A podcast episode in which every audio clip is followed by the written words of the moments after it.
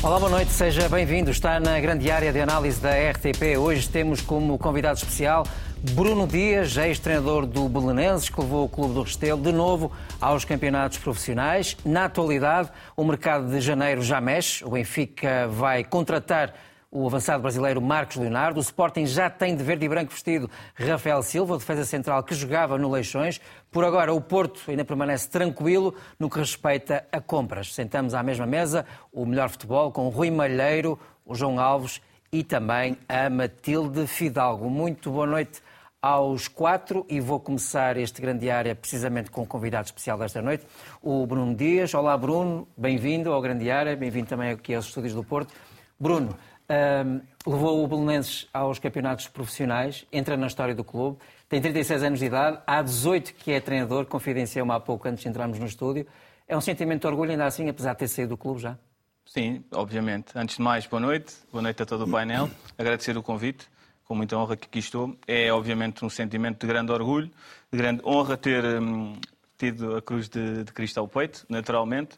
Foi um trabalho fantástico que, que, fizemos e foi especificamente uma época transata estratosférica porque conseguimos claramente aquilo que ninguém acreditava ser possível, que foi trazer de novo o Bolonenses para as competições profissionais. E como é que se consegue isso? Com poucos meios também financeiros, como há pouco falávamos uh, antes de, de virmos para aqui. É, é, é um trabalho árduo também nos bastidores claramente, foi fruto de uma grande preparação. Ah, no contexto onde entramos no, no Bolonenses, acabou por ser um, um contexto onde o clube estava um, um, pouco deprimido, digamos assim, porque do ponto de vista desportivo, apesar de conseguir a subida de divisão, o, a última imagem deixada não foi muito boa com aquela derrota com o Moncarapachense em casa, que não possibilitou a entrada nos dois primeiros e ficou em terceiro lugar da, da, respectiva, da respectiva série.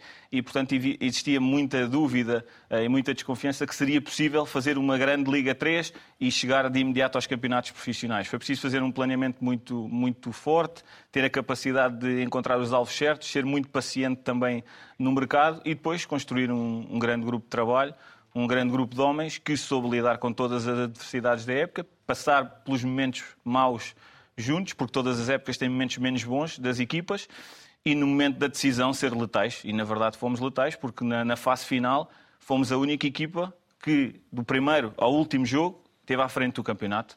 E, portanto, claramente fomos merecedores dessa subida direta. E creio que fizemos algo que é muito importante no futebol. Quando falamos hoje da ligação aos adeptos, aos fãs, hum, é importante criar memórias. E nós criamos essas memórias. E essas memórias vão ficar para sempre.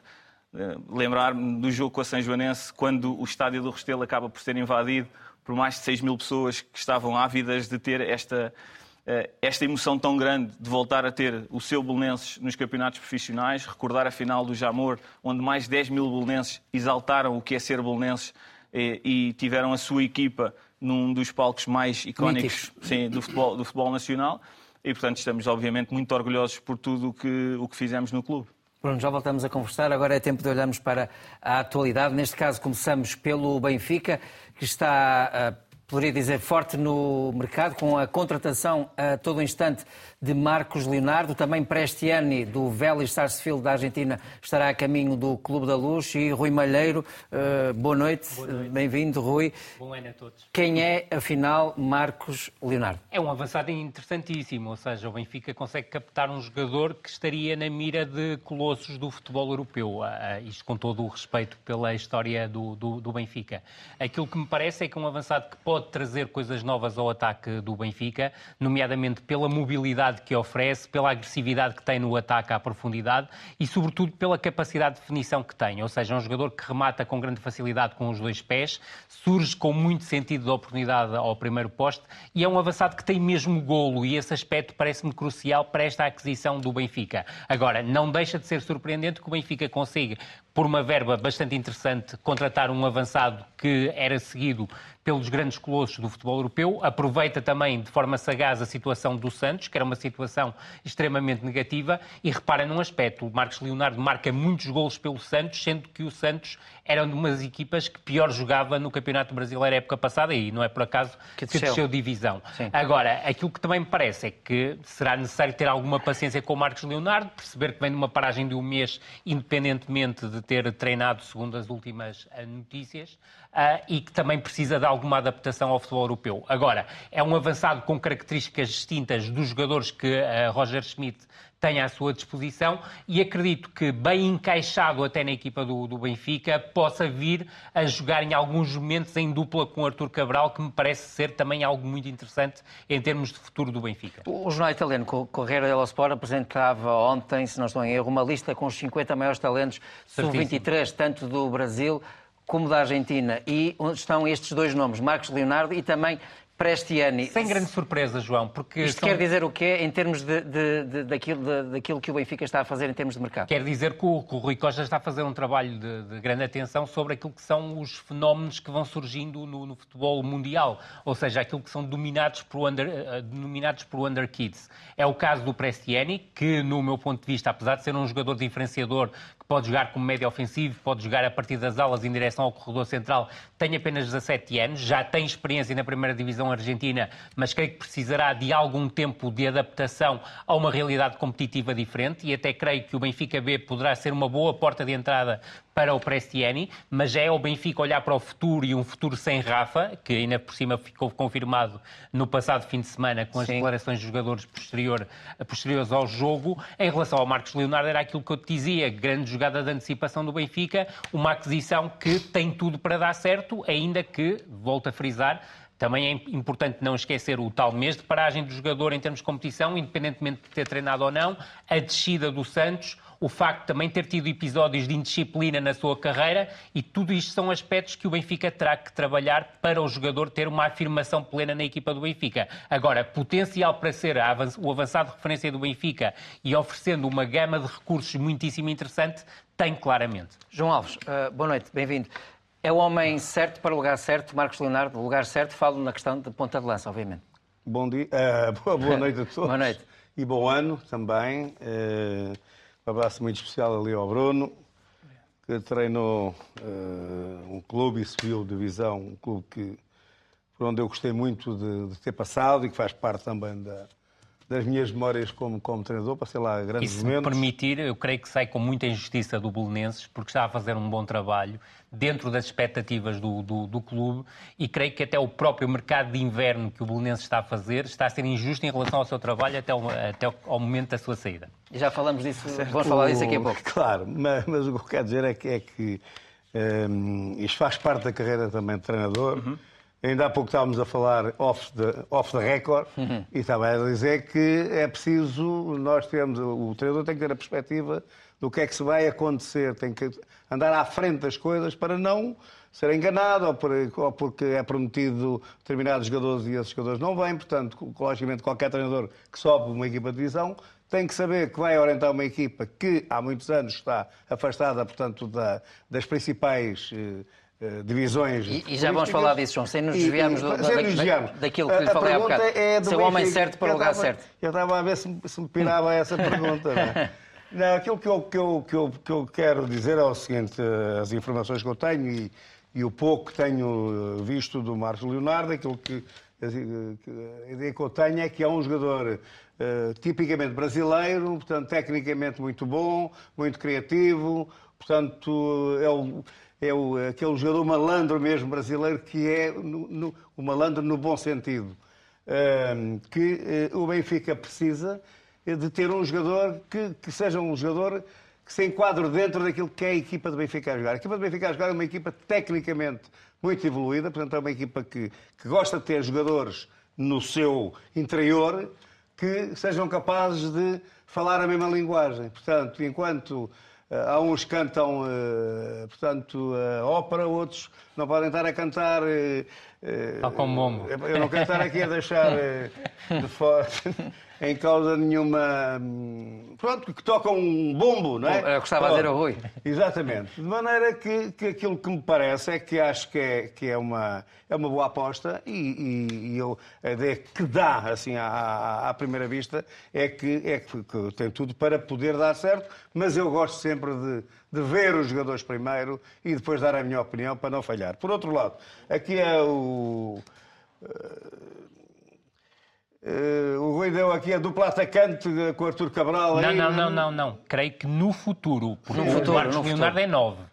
Sim, claro. Ah, então como é que faz uma dupla com o Cabral? Por Também isso não. mesmo, Eu com é o não. tempo, poderá, poderão até os dois jogarem juntos, Não, fruto da maior Eu vou- mobilidade eu- do Marcos Eu vou já Leonardo. dizer porque é que não e porque é que Mas não. aquilo que eu lhe disse Eu sei, eu- e eu disse percebi. inicialmente Eu é que o. Marcos Leonardo vem para ser a Sim. referência ofensiva do Benfica, Claro, que não fica em dúvida. Exatamente, por isso mesmo é que é o Benfica Isso mesmo. E um à investimento, um do- investimento de. 18 Por isso é milhões que de o euros. Benfica anda lá à procura de um ponta de lança que é um dos problemas que o Benfica tem. E um Pronto, investimento- este é o e um grande. investimento Por outro lado, aquilo que eu quero dizer é o seguinte. Sim, antes de passar à Matilde. O treinador do Benfica, aliás, já está aqui há dois anos, é a segunda época, portanto todos nós sabemos como é que o Benfica, como é que gosta que as equipas joguem. A parte técnica, a parte da mobilidade, a parte da criatividade são fundamentais para se jogar do meio campo à frente naquele Benfica. E este é o jogador, na perspectiva dele e deles, do Benfica, portanto, da- da- da- dos dirigentes e tudo, da estrutura toda do Benfica, será isto. Agora, não o, o, o, Roger Schmidt, por, aliás, todos nós sabemos que quase nunca, eh, ou em 5 minutos, ou em 2 minutos, ou em 10 minutos, 10 minutos já é muito, já foi tempo a mais. Utilizou dois de lançar a jogar, portanto, a opção B nunca houve no Benfica. Com este treinador, nunca houve. Independentemente de eu poder assim, é pá, mas deve haver, portanto, as equipas têm que estar preparadas para tudo. Mas, na verdade, portanto, é a única coisa que eu estou eh, em desacordo com ele. De resto, o Rui fez ali uma. O raio-x uma- ao Marcos o raio-x muito, muito bem, que é o, é o, é o forte dele, é o, é o raio-x. é trabalhar Matilde, com- Matilde, olá, boa noite. Ah, olhando para Marcos Leonardo e a contratação iminente do Benfica, oficializando esta contratação do avançado brasileiro, quer dizer que Artur Cabral e Musa não são de facto as primeiras opções para Roger Schmidt? Isto significa isto? Boa noite e, e bom ano. Eu tenho Sted, mas tenho Sted está lesionado. Exato. Ah, eu acho que ah, o período de adaptação que, que se falava é, de facto, algo muito importante, porque ah, quando o Artur Cabral foi contratado para o Benfica, seria numa perspectiva de ser um jogador feito, um jogador que, que à partida iria ingressar e começar a jogar imediatamente. E, portanto, ainda que esta contratação seja feita nessa, nessa perspectiva, o tempo de adaptação de, cada jogador é variável. O facto de ser um jogador adapta- ah, habituado a uma liga que não é, ah, que não é a nossa, e, e não só por não ser a mesma liga, mas são, o Campeonato Brasileiro tem tem aspectos característicos diferentes da- das ligas europeias e, portanto, é um período que, De adaptação. adaptação que existe. É um jogador jovem ainda, mas acredito que, que seja uma aposta para ser uma referência, porque é, é, é óbvio que o Benfica ainda não encontrou o, o jogador que é de caras a referência. Quem estava a, a assumir mais esse papel nos últimos tempos era Tengsted, que agora está, está lesionado, e por isso, se calhar, também Musa eh, será segurado um E pouco mais. Schmidt, depois da saída de Gonçalo Ramos, anda à procura do 9 ideal, no fundo, não é? Exatamente. Eu acredito que, que Musa neste momento esteja.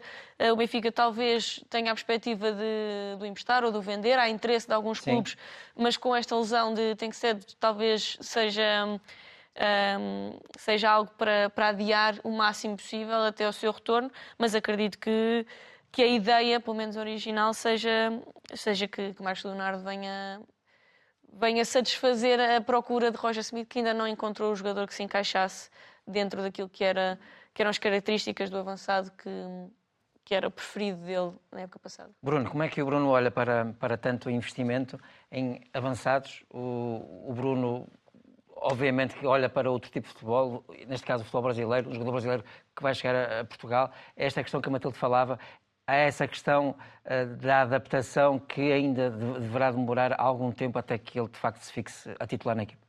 A adaptação é sempre o fundamental. Depois há aqui um outro fator que o Rui também referiu, que é o facto do jogador não estar a competir ou a treinar coletivamente, digamos assim, há cerca de um mês. Portanto, pode treinar individualmente, e aqui a Matilde sabe, está a treinar, sabe que se treinar com a equipa e se treinar individualmente não é igual, o ritmo competitivo não é o mesmo quando se chega para jogar. E, portanto, ter jogo ou não. Exatamente, e portanto isso faz toda a diferença. Estes dois fatores creio que são fundamentais. Eu olharia mais para esta um, ação do Benfica no mercado como uma ação de antecipação, percebendo que provavelmente nos próximos dois meses não vai ser um jogador-chave da equipa, mas que pode ser nos próximos dois anos. E, portanto, com essa capacidade que o Benfica revela do ponto de vista financeiro, creio eu que faz todo o sentido antecipar-se no mercado, percebendo que uh, o potencial está presente, que não é necessariamente o jogador que precisa de vir resolver todos os problemas do Benfica, porque na verdade fa fala-se muito na, nos avançados do Benfica não terem uh, grande produção e a verdade é que não têm tido, face ao contraste de comparação, que é o Gonçalo Ramos.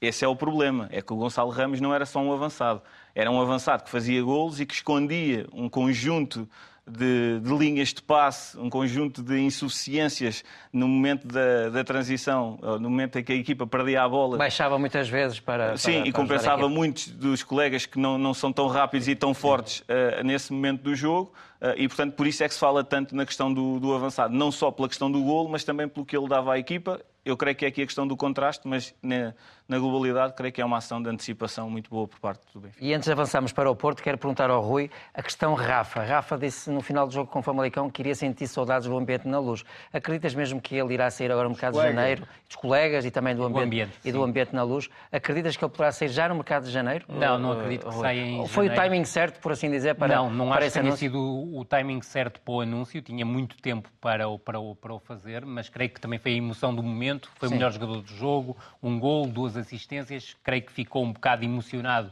com a situação. Creio que não foi a altura certa para comunicar a sua saída, mas obviamente, e todos já andamos nisto há, há, algum tempo, percebemos desde o início da temporada que o Rafa não ia renovar contrato e que acabaria por sair no final da temporada sem surpresas e muito provavelmente com o destino da Arábia Saudita ou do Qatar para fazer um contrato uh, multimilionário que provavelmente também será um dos últimos contratos da sua carreira como jogador.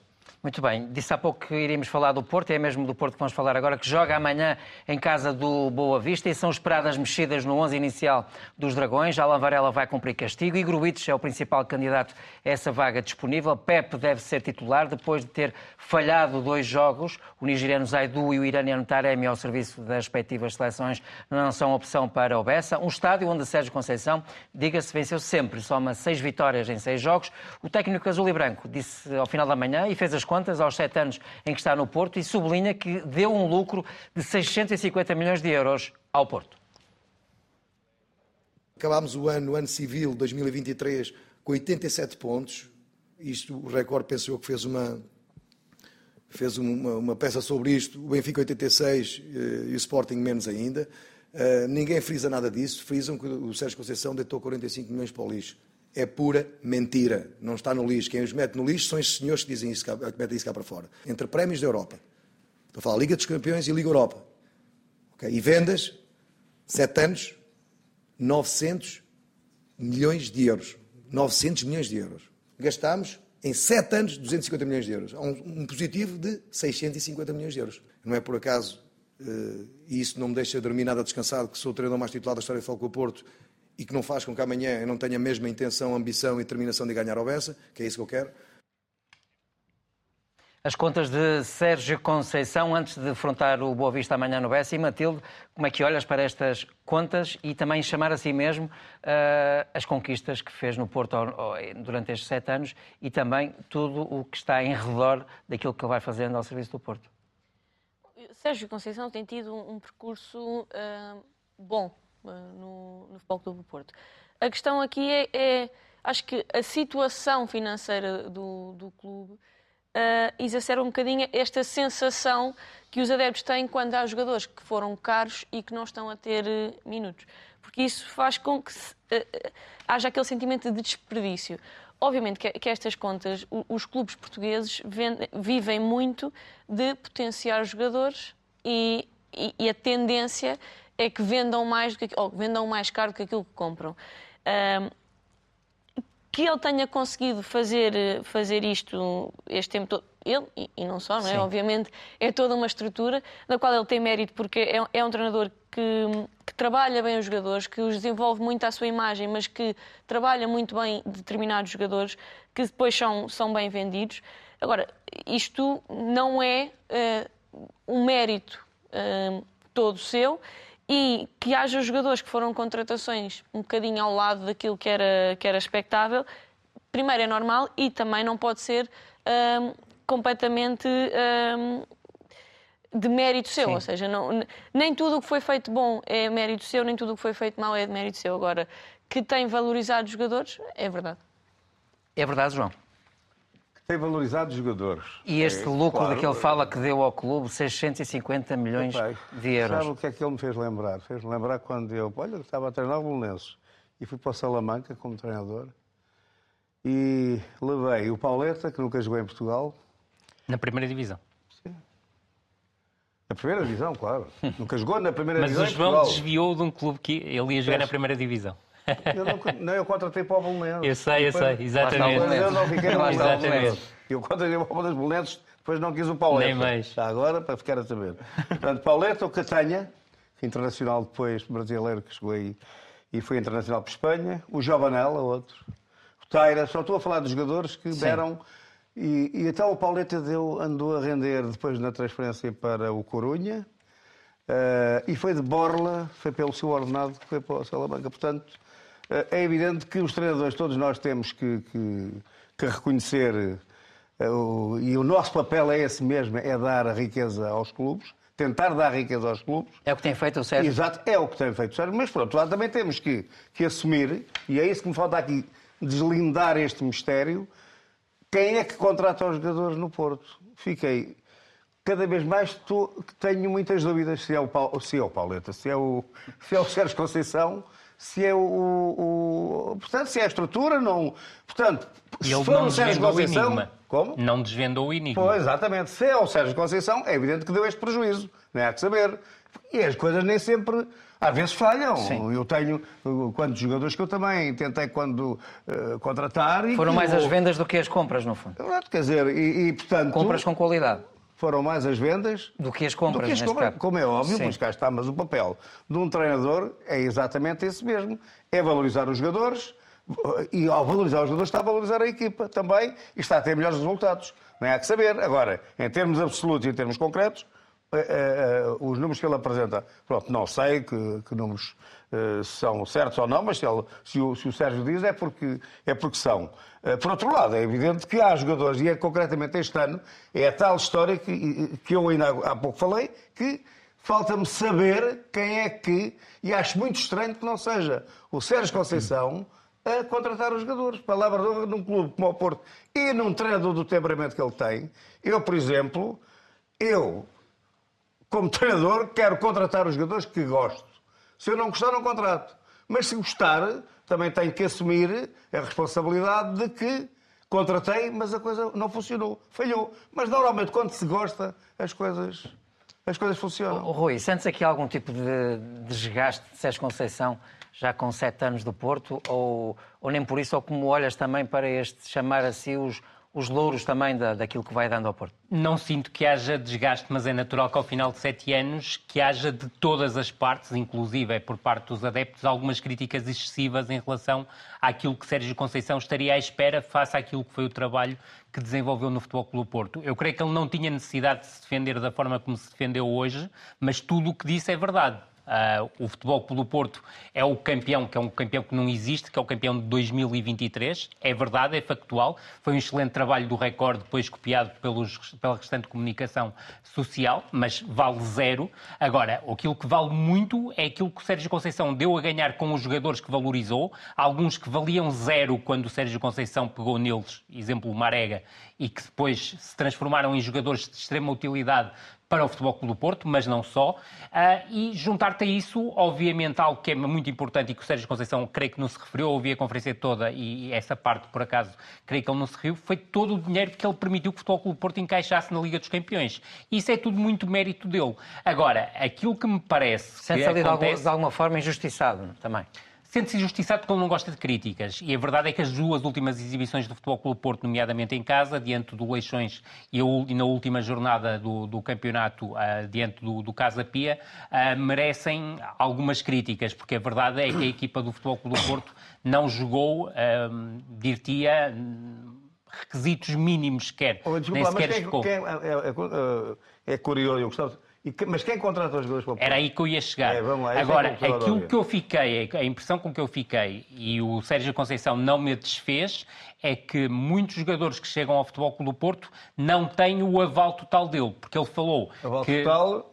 É o, porque ele falou que há comunicação entre os vários, vários setores do Futebol Clube do Porto, mas ele não disse de forma definitiva que diz sim a todos os jogadores que lhe são oferecidos e que pode dizer não e o jogador chegar na mesma. E depois, quando eu vejo que um jogador como o Fran Navarro, que do meu ponto de vista era curto para o Futebol Clube do Porto, eu disse-o aqui uh, em julho, foi contratado agora pelo quando nós falamos, já saiu do Futebol Clube do Porto, teve pouquíssimas oportunidades e foi para o Olympiacos. Eu não acredito que Sérgio Conceição tivesse querido realmente Fran Navarro, o iria deixar sair agora depois de treinar com ele três ou quatro meses.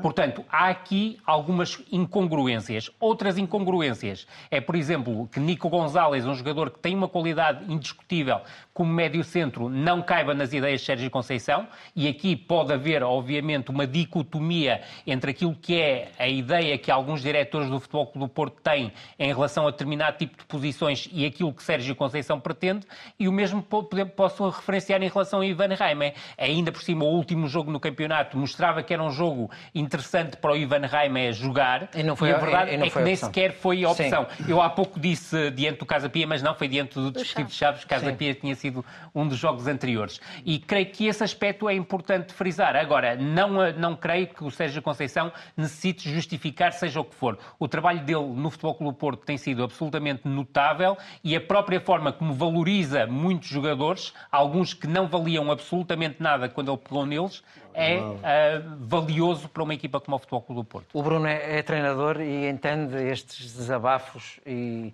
e este autorreconhecimento também do, do que aquilo que foi conquistado pelo Sérgio? Seguramente estratégico, porque quer marcar uma posição não só relativamente àquilo que fez, que, que concordo com tudo o que disseram, que não há necessidade, porque os factos claramente uh, ajudam uh, que é a posição que Sérgio Conceição, com todo o mérito, conquistou, não só no Futebol Clube do Porto, mas no futebol português, porque, na verdade, comparativamente com os orçamentos dos principais rivais, ele tem tido um, eh, naquilo que eu, que eu, considero que é o mais importante para um treinador, que é, face aos recursos que tem, a capacidade que tem de os potenciar, ele tem sido uh, daqueles que mais tem potenciado os recursos que lhe são concedidos.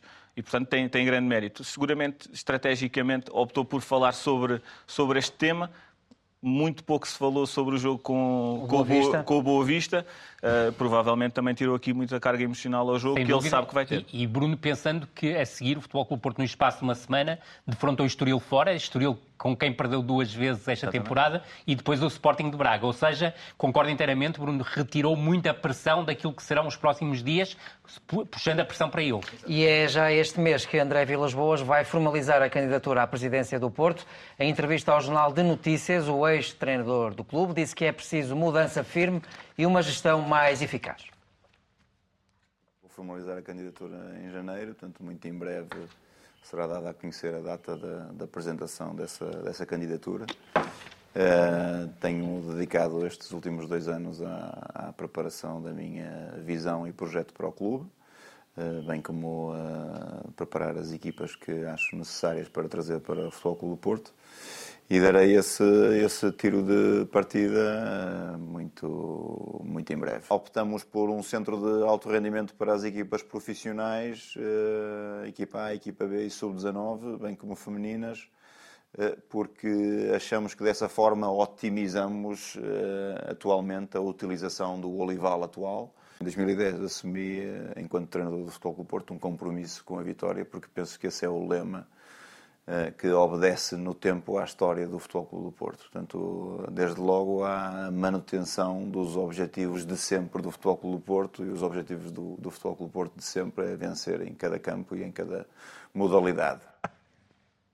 A entrevista de André Vilas Boas, candidato à presidência do Porto, vai formalizar essa candidatura ainda este mês de janeiro. João Alves eh, propõe-se a criar, André Vilas Boas, eh, um portal de transparência, a criação de um centro de alto rendimento. Está a ganhar pontos, André Vilas Boas, antes mesmo da corrida eleitoral ou não? Acho que sim, acho, acho que. Primeiro que tudo, eu sei que, há tempos eh, defendeu concretamente a, a continuidade de Pinto da Costa. Mas, por outro lado, aquilo que me parece também é que as pessoas têm todo o direito de mudar de opinião, não é?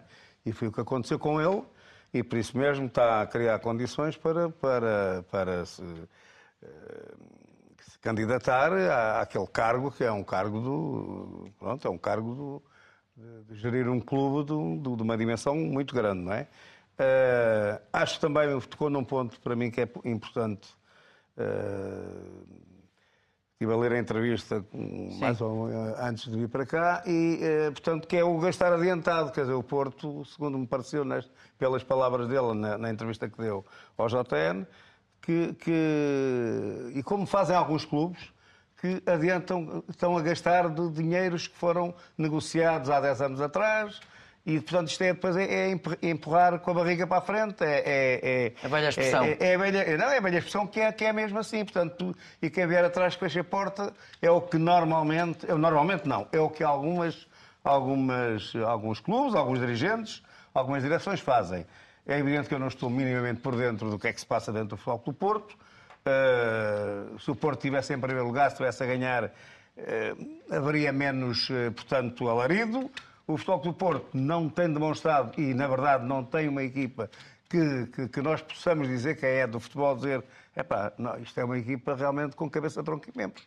Não, é uma equipa jeitosa, é uma boa equipa, mas é uma equipa que pode até ser campeã na mesma, que pode ganhar títulos na mesma, mas na verdade aquilo que tem demonstrado é que, eh, portanto, perdeu qualidade e é evidente que ao perder qualidade está com muitas possibilidades de poder não fazer, não ter esses feitos, esses títulos que, que são fundamentais para clubes desta, desta dimensão. Rui, sem ter revelado os apoios e a, e a equipa que vai constituir a equipa de, de André Vilas Boas, os apoios que, vai acolher serão suficientes para se bater com, com Jorge Nuno Pinta Costa? Vai ser uma, uma tarefa hercúlea, mas a verdade é que me parece que está muito bem preparado para o conseguir.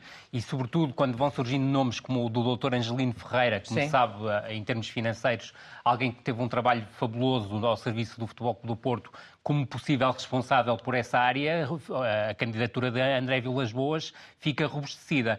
Quando falamos aqui há um mês e meio desta situação, eu disse que era importante, estava a chegar o momento de André Vilas Boas revelar as suas ideias e revelar quem o acompanha. E começa a destapar Esta ideias. entrevista ao Jornal Notícias é uma entrevista fantástica, em que revela muitas ideias. Aliás, daria para estarmos aqui a falar Sim. uma hora, uma hora e meia, mas sobretudo mostra quatro vertentes que me parecem muito importantes: rigor, transparência, competência e paixão pelo Futebol do Porto. E, sobretudo, mostra que está bem preparado para as funções que quer desempenhar, ou seja, ser presidente do Futebol Clube do Porto, não concorrendo contra ninguém, ou seja, não está a concorrer contra Pinta Costa, mas está a concorrer para fazer um Futebol Clube do Porto mais forte, um Futebol uh, Clube do Porto mais transparente, um Futebol Clube do Porto mais rigoroso. Tocaste em dois pontos que me parecem muito importantes. A Academia de Formação em Gaia uh, descobrindo um terreno que escapou a esta direção e já o garantindo, e depois com um lado que me parece que deve ser altamente elogiável, que é no caso de perder as eleições,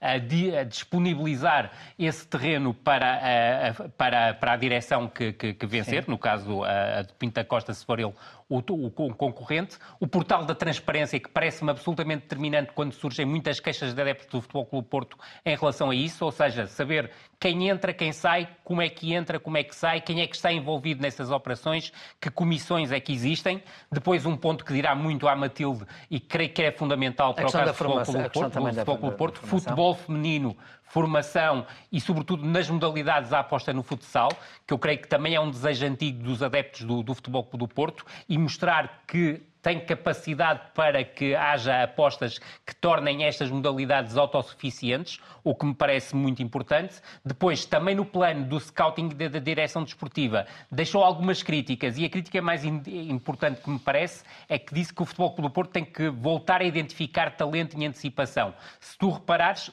a identificar talento em antecipação foi um dos motores, se quiseres, da temporada fantástica que ele teve como treinador principal do Futebol Clube do Porto. Foi essa capacidade que o Futebol Clube do Porto perdeu, se quiseres, nos últimos 10, 12 anos. Depois, há vários aspectos que me parecem muito essenciais da entrevista, não tenho tempo para falar em todos. Sim. Vou só dar aqui dois toques. Um na comunicação institucional com o Benfica e com o, com o Sporting Clube Portugal. Disse que as coisas não podem ficar como estão a bem do futebol português, ou seja, está disponível para haver plataformas de diálogo com estes clubes. E outro é criar as conversas, aquilo que ele definiu como uma espécie de conversas à moda do Porto. Ou seja, aproximar novamente os adeptos do clube.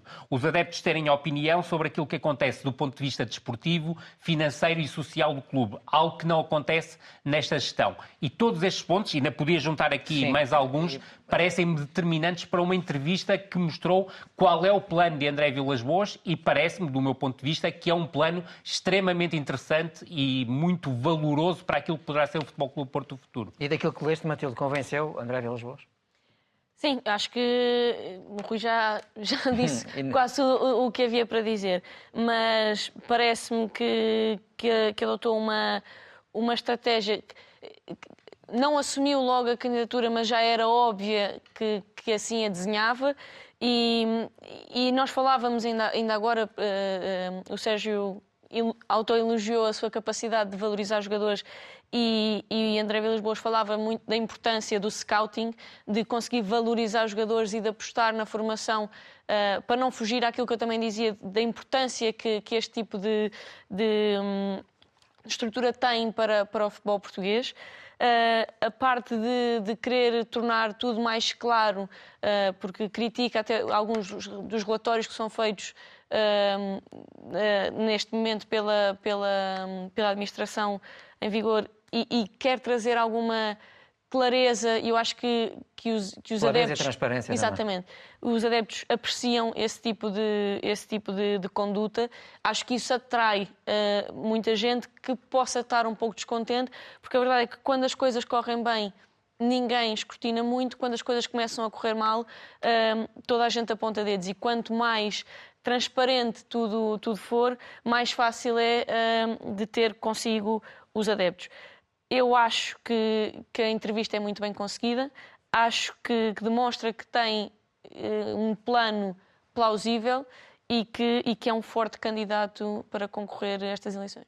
Agora, se me é permitido, pessoal. Sim, João, antes passamos ao Sporting. Não é questão, não, não, uma questão de justiça, é não, é não esquecer o trabalho da, da, formação também que, e que o Sérgio Conceição tem aproveitado muito bem. Vitinha, Fábio Vieira, Diogo Costa e João Mário, só para falar no, Estamos a falar de realmente de grandes jogadores Sim. que foram. E, uh, portanto, já sabem onde é que eles estão a jogar hoje, não é? Exatamente. Já sabem onde é que eles estão a jogar. Exato, pois claro que sei. Muito bem. Uh, avançamos para o Sporting, que também foi ao mercado, contratar uh, Rafael Silva, central brasileiro que jogava no Leixões. E antes de perguntar ao, ao Rui quem é o Rafael Silva, pergunto ao Bruno se o conheces bem. Sim, defrontei o, Rafael. De facto, creio que encaixa naquelas que, que são as ideias que, que o Ruben Amorim tem tido para, para o Sporting. Desde logo porque existe uma semelhança de sistemas e até de variantes dentro do sistema uh, do, do, do, Sporting e do Leixões, obviamente com as devidas diferenças da qualidade dos intervenientes. Mas depois é, é, um jogador que hum, se sente confortável com bola, é um jogador que também é rápido e, portanto, tem todas as condições para crescer uh, no Sporting, com uma exigência diferente, vai ter muito mais espaço nas costas para controlar, vai ter muito mais duelos de situações de, de um contra um, uh, com as coberturas mais distantes, porque é obrigatório. Já convencia, Bruno, quando, quando o via jogar? Eu achava que ele era competente. Se me dissessem vai para o Sporting em, em janeiro, eu, eu, não diria que, que ia para o Sporting em janeiro. Concordo totalmente, Bruno completamente de acordo com a análise do Bruno, sei que me ias perguntar, sim, sim. estou completamente de acordo e tenho curiosidade em relação a um ponto que, o, que o Bruno tocou, que é a questão do controle da profundidade, como será no Sporting em relação àquilo que era no Leixões, em que estava Exatamente. habituado a jogar com menos espaço nas costas e no Sporting terá mais espaço nas costas. E esse poderá ser uma das dificuldades que ele terá. Agora, em termos de construção e em termos de velocidade de deslocação, é um defesa central muito interessante. Sim, tem todas as características, as características, é protótipo do defesa central para jogar numa linha de, de três e por vezes até pode jogar mais, mais descaída à esquerda, à esquerda. pela qualidade que, que tem estão lá. Agora é preciso que ele também as desenvolva e seja capaz de crescer com a exigência que, que existe naturalmente no, no, Sporting, pela conquista de títulos, pela capacidade de jogar de 3 em 3 dias, que é diferente do que jogar de semana a semana, e de treinar e recuperar em função, em função disso. E depois, do ponto de vista técnico-tático, a questão que para mim é a grande diferença é que, maioritariamente, a equipa do Leixões apresenta-se com um bloco um pouco mais baixo e com coberturas muito próximas às zonas dos duelos, ao contrário do, do Sporting, que vai se apresentar num bloco mais alto, com coberturas mais distantes, com referências mais individuais, porque não há forma de pressionar alto sem ter referências individuais, e portanto aí é que vai ser o grande desafio, creio eu. Rafael Silva, completamente semelhante a quem, Rui? Não diria que é semelhante a, a, nenhum jogador específico. É óbvio que os adeptos do Sporting olham para a aquisição e pensam no novo Gonçalo Inácio. Calma, há, muita, há muitas diferenças entre os dois jogadores. Agora, em termos de perfil de construção e até de condução de iniciativas ofensivas a partir do centro-esquerda, é um jogador com potencial, é um jogador interessante. Agora, tal como o Bruno, eu tive a oportunidade de ver alguns jogos de Leixões esta temporada pareceu-me um central interessante, um central para jogar na Primeira Liga, mas se me dissessem que iria entrar pela porta do Sporting em dezembro ou janeiro, eu não acreditaria. Ao contrário do que aconteceu, e nós falamos aqui há um ano exatamente a mesma coisa, em relação ao Diomande. Eu vi o Diomande até num, uh, em vários jogos, mas sobretudo pela, pela RTP, na Taça de Portugal, diante do Futebol Clube do Porto, e percebia-se que era um defesa central que estava preparadíssimo para jogar em qualquer um dos grandes. Não é o caso do Rafael, ainda que o Rafael me pareça um central com bastante potencial, mas tal como o Bruno, parece-me que há um aspecto que é muito importante. O Leixões defendia muitas vezes com bloco baixo, com as coberturas muito próximas, e aqui ele não vai ter a mesma essa, essa mesma estrutura essa rede, essa rede e o mesmo né? sistema e essa mesma segurança. E vamos ver como é que ele reage mas isso também passa pela competição e pelo treino, a capacidade que ele terá para reagir. Um aspecto que pode ajudar é a velocidade que ele tem. Realmente é um jogador veloz, não é tremendamente veloz, mas é um defesa veloz com capacidade de deslocação e isso pode ser interessante. Matilde, fazia mesmo falta ao Sporting um novo defesa central? O Sporting está tá bem apetrechado, mas uh, especialmente agora com, com Diomandé nas competições pela, pela seleção, é menos um, um, um, um jogador para o Sporting. E, e Quaresma tem sido volta e meia aposta, mas não é uma aposta consistente de, de Ruben. Mesmo o Neto é um jogador que às vezes um, é colocado, mas acho que para transmitir alguma segurança, mas também não é uma aposta uh, constante, nem é um, um jogador que tenha Uh, tem a sua qualidade, mas não é um jogador com potencial de crescimento, não está já nessa fase da carreira. Coates é um jogador e Santos são jogadores que têm sido castigados por lesões e jogando o Sporting num sistema com três centrais é obrigatório ter centrais e, portanto, acho que, que, é, que é ajuizado reforçarem esta, esta parte do seu, do, da sua linha defensiva. E da defesa, João, passamos para o ataque onde continua a brilhar uh, o Sueco e o Queras. Uhum. O João uh, acredita que ele poderá sair no mercado de janeiro ou não? Se houver, se houver propostas para isso, acho que sim, tem, tem qualidade para isso acontecer. Agora, também me parece é que. É um jogador que transformou este Sporting para, para, sim, para, para, melhor. Para, para claro, melhor. Claro que sim, foi, foi uma mais-valia. O Sporting já tinha muito. Tem, tem, tem apostado na continuidade de, de uma grande parte dos jogadores, tem vindo a construir uma equipa sólida, uma equipa. Tem tido boas equipas, mas faltava aquele aquela coisinha a mais que as equipas têm, exato, que as coisas que as equipas têm que ter. E na verdade este jogador, aliás, desde a primeira hora que tenho passado a vida a elogiar, eh, porque também é, é fácil a percebermos que realmente está ali eh, um talento. Um diamante. Um diamante, aquilo que, que queiram chamar, não é? É mesmo um diamante, Bruno? Sim, e acima de tudo vem dar ao Sporting aquilo que o Sporting não tinha, uma capacidade muito grande de atacar a profundidade e tem características únicas no futebol português. Não, não, olhamos, não nos recordamos seguramente de muitos avançados que tenham tantas características tão boas como ele tem, um, só num, num, jogador. Não é? Normalmente precisamos ter vários jogadores para fazer aquilo que ele faz. Ele é muito potente, tem ações muito explosivas, ataca muito bem a, a profundidade. Portanto, não são só ações potentes contra blocos mais baixos e que permitem ganhar os primeiros metros, mas depois, quando tem muito espaço nas costas, então é letal, como se percebe, uh, e o Sporting sente-se muito mais confortável. E para o treinador também é confortável ter assim um ponta de lança, não é? Claro que sim, porque desde logo quando existe uma pressão mais alta da equipa adversária, eh, a própria equipa adversária tem um receio muito grande porque sabe que uma bola longa direta vai fazer com que exista um duelo individual e a probabilidade deste, deste jogador ganhar é muito grande, porque mesmo com falta ele pode não ser travado pela falta, ele pode suportar a falta e seguir com a bola e não são muitos avançados que são capazes de suportar falta e seguir com bola. E depois sabe o que é que há de fazer à bola. e, e, depois ainda tem essa, essa, essa questão que com a bola normalmente decide bem, está nos sítios certos e ainda tem uh, a capacidade, e obviamente isso é mérito de seu, mas também dos seus companheiros e da sua equipa técnica, de se relacionar muito bem com as características dos jogadores que têm à sua volta. E, portanto, não só ele consegue muitos espaços para ele, como liberta muitos espaços para outros. Aliás, eh, talvez também seja por isso uma das razões que Paulinho também uh, tem tido um melhor rendimento, porque tem outros espaços que são libertos pela atenção que, que é chamada por Guilherme. Bruno, e continuamos consigo para falar agora de si, da, da, da sua experiência noutras equipas. E eu vi no seu currículo cumpriu três objetivos. Por exemplo, subida à Liga 3 do Amora, a manutenção do Campeonato de Portugal do Sintrense e a subida à Liga 2 do Bolonenses. Como é que se conseguem estas espécies de, de milagres, por assim dizer?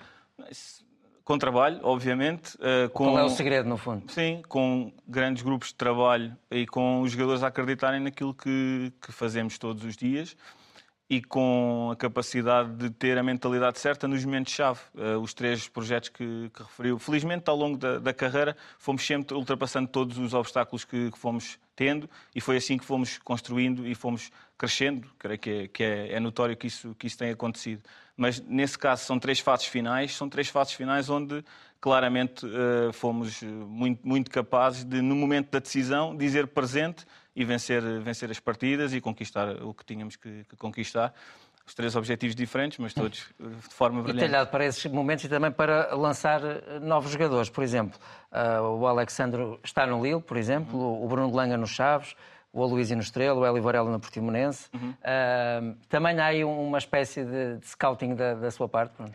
Também, em conjunto com, com os clubes, naturalmente. Não, não é só a equipa técnica que, que os encontra, Uh, os clubes também muitas vezes nos proporcionam é, ter esses jogadores e nós o que temos que fazer enquanto treinadores, ainda há pouco o Ministro estava a dizer isso, é olhar para o jogador, reconhecer a qualidade no jogador e, e tentar desenvolver e extrair claro. ao máximo aquilo que, que os jogadores nos podem dar. E às vezes até tirar-lhes coisas que eles não acreditavam que tinham e que são capazes de, de, de, ter. E, portanto, são alguns dos jogadores que, de facto, fizeram percursos extraordinários e ainda vão fazer melhores porque têm muita qualidade, é muito mérito deles. Uh, o, nosso mérito é uh, alavancar aquilo que eles têm e tentar extrair ainda mais do que eles não acreditam ainda que têm, mas que, que nós revemos qualidade, que estão lá e que depois eles mostram que têm capacidade alicerçados numa grande capacidade de trabalho. E antes de dar a palavra aos nossos comentadores, o futuro do, do Bruno vai cingir-se onde? Cá ou fora? A nossa ideia, claramente, dos campeonatos profissionais em Portugal é, é isso que nós uh, estamos muito, muito focados, estamos muito preparados para que isso aconteça e preparamos de, de forma muito, muito capaz e muito séria para, para começar a desenvolver esse trabalho ainda mais, mais forte. João Alves, dou-lhe a palavra para falar aqui do, do Bruno, do Bruno Dias. Sim. Do? Do Bruno. Então, Bruno, já começámos o programa por ele, não é? Por dizer que, que trabalhou, estava a trabalhar num clube que eu, que eu gosto muito. Uh, gostava de lhe fazer uma pergunta. À vontade. Que é uh, se ele, como treinador do Bolonenses, sentiu o Bolonenses do antigamente, sentiu o Bolonenses que não sei como é Bessado, né? Não, já não. Este é o, é o, é o verdadeiro Só existe Não sei, é isso que eu estou a perguntar. Não, é? não, não, estou a perguntar ao Rui. Eu quero ouvir a da boca dele. Eu da boca do Rui tenho, pá, tenho já muitos, muitos, muitos anos de, de, de opiniões. Agora, está, está a perceber? Ou, Percebo claramente e, e para mim é muito claro. Se vocês claro. sentiam isso, sentiam que era o tal Bolonense está Sim. a nascer, que está, Sim. Que está e... a renascer, pois. Sim, que está a renascer, uh, claramente, que eu creio que nunca, nunca esteve, perdoem-me a expressão, morto, porque na verdade uh, eh, 2018 acabou por ser um ano vital para, para esse sentimento de, de pertença do Belenenses. E depois eu creio que, lá está, criámos esta memória, e isso por isso é claro. que vai ficar para sempre, eh, esta memória de fazer esse de culminar um trajeto fantástico que muitas pessoas eh, fizeram, é? que é os cinco anos consecutivos, desde a terceira distrital de, de, Lisboa até aos campeonatos profissionais. Uh, outras equipas técnicas estiveram nesse percurso, nós só fizemos a, última etapa. Normalmente diz que a última etapa é mais difícil, mas na verdade as outras etapas também seguramente tiveram as suas dificuldades. Mas nota-se que o Belenense pode lá chegar ah, assim, O Belenense seguramente vai chegar à Primeira é Liga. Não tenho dúvidas nenhuma. O Belenense vai chegar à... ah, Isso foi a primeira coisa que eu disse quando cheguei ao Belenense. O Belenense vai chegar à Primeira Liga. A dúvida é quem é que vai chegar claro. com o Belenense, quais são os protagonistas claro. que, que levarão o Belenense à Primeira Liga e eu fico contente de ter sido um protagonista que levou aos campeonatos profissionais. Matilde. Eh, primeiro, dar os parabéns e, e dizer que o Belenenses, e nós somos alfacinhas, e é um clube que, que, tem o seu reconhecimento nacional, mas especialmente acho que para quem é de Lisboa tem, tem um carinho por esse clube e é bom que, que ele volte a estar em, em palcos maiores. Uh, mas também queria fazer uma pergunta, que é, nestes, nos clubes em que, em que por via das circunstâncias, a, a as condições para contratar jogadores e, e mesmo uh, toda a estrutura que há à volta dos clubes são de recursos limitados, o que é que é mais difícil de gerir? O lado humano, a relação com, com direção ou o ponto de vista estratégico da, daquilo que vai ser o, o, o jogo? do ponto de vista estratégico, temos de ter um grau de adaptabilidade muito grande, porque na verdade o que nós procuramos é encontrar os melhores recursos. Muitas vezes os melhores recursos não são aqueles que nós eh, priorizamos no início, são aqueles que são os melhores recursos disponíveis no mercado face aos recursos que temos e algumas vezes temos que fazer ajustamentos à forma como nós pensávamos jogar para potenciar ao máximo aqueles que são os recursos disponíveis. Depois há, num clube como o Bolonenses, e, e, eu creio que isso uh, ajuda bastante naquilo que será o meu futuro, é a preparação com a expectativa dos adeptos, porque para os adeptos não importa qual é o orçamento, não importa quais são as dificuldades, o que interessa é se o Bolonenses ganhou ou não e se, se, a, camisola, se a camisola do Bolonenses não ganha jogos, mas para os adeptos conta mais do que as outras camisolas com o respeito que têm pelos adversários. Ah, e, portanto, essa expectativa, obviamente, é, é difícil de balizar da forma correta, porque alguns não querem mesmo ser, ser balizados, querem continuar a acreditar que, que, que vai ser assim. Relativamente à direção, se existir clareza uh, e segurança no, no que se faz, é muito simples. Se não existir, é muito difícil. Rui, antes de avançarmos para o retrovisor do João Alves. Certíssimo. Volto a dizer que eu creio que a saída do, do Bruno do, do Belenense é demasiado precipitada. Eu creio que o plantel não sofreu tanta remodelação em relação ao plantel da temporada passada para se pensar num projeto de subida. Creio que esta temporada a equipa estava desenhada para se manter na segunda divisão e estava a cumprir dentro da, das perspectivas essa, essa capacidade. Não, eh, não esquecer que o Bruno eliminou o Famalicão logo no início da Taça da Liga. Isso é uma, é uma coroa de glória, uh, porque, é, porque era um adversário de, outro, de, outra, de outra qualidade. E acho que a equipa jogava acima de tudo bom futebol. A verdade é que algumas vezes foi demasiado castigador, as várias derrotas pela margem mínima, com alguma injustiça até, posso, posso lhe dizer, mas era uma equipa com futebol atraente, muito baseado num 4-3-3, mas com muitos desdobramentos e desdobramentos é, interessantíssimos. E creio que se o Bruno tivesse a oportunidade de ter os reforços que provavelmente o Belenenses vai ter agora no mercado de janeiro, teria todas as condições até para acabar na metade cimeira da classificação. Esta é a minha opinião. Concordo que, que, vai, que, é, que, naturalmente irá acontecer, porque hum, esses reforços vão, vão chegar e o Belenenses com naturalidade irá garantir a manutenção, que sempre foi esse o objetivo. Aliás, também, também seria na, na Liga 3 e superámos as expectativas e acreditávamos que com aquilo que nós solicitámos à direção quando renovámos o contrato, que eh, seria o necessário para garantir uma, uma manutenção eh, nesta, nesta segunda liga, face ao contexto de segunda liga altamente competitivo, se tivesse chegado no tempo uh, devido, naturalmente iríamos consegui-lo. Não, não chegando, chegando no tempo em que chegar, o Bolonenses creio que tem todas as condições para conseguir. E neste programa vamos avançar para o retrovisor.